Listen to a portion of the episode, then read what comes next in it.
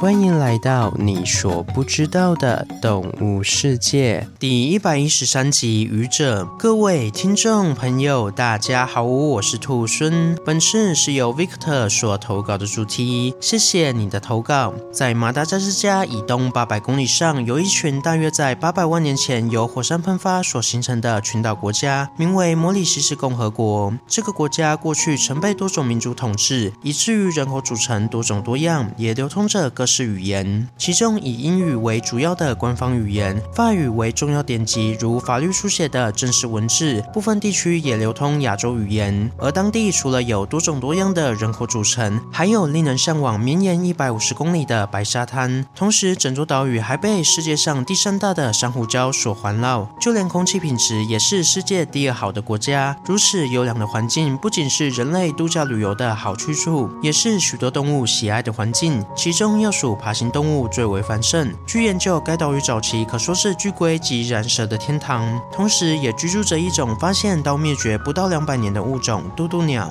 渡渡鸟又名摩里西斯鱼鸠，是歌形目鸠鸽科渡渡鸟属的唯一物种，也是仅生存于摩里西斯群岛上的特有种。同时，它也是除恐龙之外最著名的灭绝动物之一。不过，渡渡鸟在一六六零年灭绝时，并没有多少人知道。直到一八六五年，著名的童话《爱丽丝梦游仙境》出版后，因书中内容有描述到嘟嘟鸟这可爱又傻气的动物是如何死亡的，嘟嘟鸟才名声大噪，一瞬间成为了恐龙之外最著名的灭绝动物。甚至还有一句英文成语应运而生，a status a dodo，如嘟嘟鸟一样死去，意思在说彻底一切无法挽回的失败，就像嘟嘟鸟当时被灭绝一样。而嘟嘟鸟灭绝的故事要从十五世纪说起，在人类使用公元纪年期的一千五百年间，摩里西斯群岛是一个未被人类发现的净土，上面栖息着多元且奇特的生物，而渡渡鸟就是其中之一。在这座群岛上，渡渡鸟们可说是怡然自得，食物充足，没有外敌危机，使它们逐渐失去了鸟类象征性的飞行能力，取而代之的是日益粗壮的双脚及随着季节饮食改变的圆胖身躯。然而，原本快乐生存的渡渡鸟，它们的命运却在一五九八年九月一场暴风雨中变了调。一艘名为阿姆斯特丹号的荷兰商船，因为受到暴风雨的袭击，被迫漂流到摩里西斯群岛上。而船员们登岛后，映入眼帘的是一群身高约一公尺、体重约十五到二十公斤、长着刀钩状鸟喙的奇怪鸟类。这种鸟在不同季节登岛时会有不同的形象。在水果产能丰富时，这种鸟会吃得圆圆胖胖的；在水果产能不足时，它们的体态鲜美，宛如鸵鸟一般。然而，一开始因暴风雨而登岛的船员们，已经在海上漂流了整整三周。要知道，当时的时代背景是连冰箱这种保存手段还未出现的年代。照理说，船员们应该要对毫无戒心、看到人类都不会逃跑的渡渡鸟痛下杀手，使其变成美味的佳肴才是。但这种吃渡渡鸟的行为只在一开始发生，原因是这些手到擒来的渡渡鸟实在是有够难吃。据当时船员的日记表示，渡渡鸟的肉质粗糙，很难煮熟，而且还非常的油腻，不止味道难吃，还油得让人难受，简直是无法食用的地步。不过，嘟嘟鸟的肉竟然这么难吃，那为何嘟嘟鸟会灭绝在人类手上呢？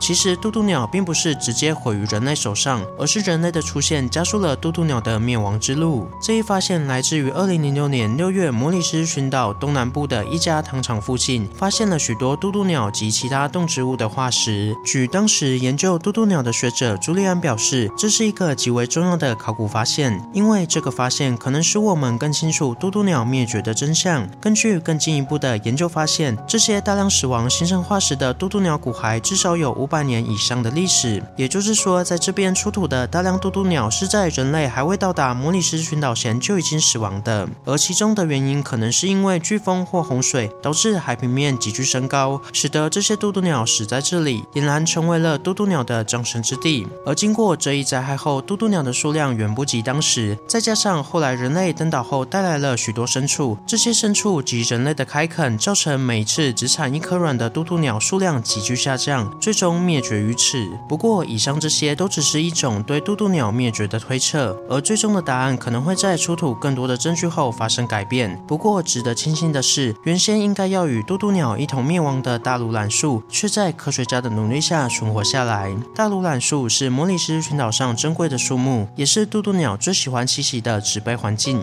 在过去嘟嘟鸟没有灭绝的年代，有嘟嘟鸟的地方就有这种树。曾经大欧榄树遍布全岛，也是岛上重要出口用的优良木材。但大欧榄树却在嘟嘟鸟灭绝后日益稀少，甚至一度被认为患了不孕症。虽然大欧榄树每年都会开花结果，但终是却不会发芽。而依照这个速度下去，不用多久，大欧榄树也会步上跟嘟嘟鸟一样的命运。在最危险的时期，只剩下十三棵大欧榄树。然而，眼看快要灭绝时，在一九八二年，一位动物学教授斯坦雷却拯救了一切。一开始，斯坦雷在研究这种树木时，就发现了它的种子怎么样都不会发芽，好像是被下了诅咒一般。但在斯坦雷的研究下发现，最老的一棵大欧榄树是在三百年前发芽的，正好与嘟嘟鸟灭绝的时间吻合。因此推测，大欧榄树不是被下了诅咒或是生病了，而是种子需要有像嘟嘟鸟一样的角色来将它吃下，把种子外面的硬壳消化掉，再排出来，种子就可以正常的发芽。于是斯坦雷利用土收机来充当嘟嘟鸟的角色，最终成功的让这棵本应该与嘟嘟鸟一同灭绝的树木再次绝处逢生，真的是非常的万幸。好了，今天的故事就分享到这边喽。对嘟嘟鸟有什么其他的想法，欢迎到底下留言。如果喜欢我的节目，也欢迎追踪订阅及分享给身边对动物自然有兴趣的朋友吧。最后，想要鼓励兔孙的话，可以到 Apple Park 上给兔孙五星评价，或是点开赞助页面给予兔孙小额的回馈。回馈的金额一部分也会捐给动物相关的福利机构。这样一来，除了可以给兔孙鼓励外，还可以做善事。那我是兔孙，我们下次见，拜拜。下集预告：僵硬的甲胄。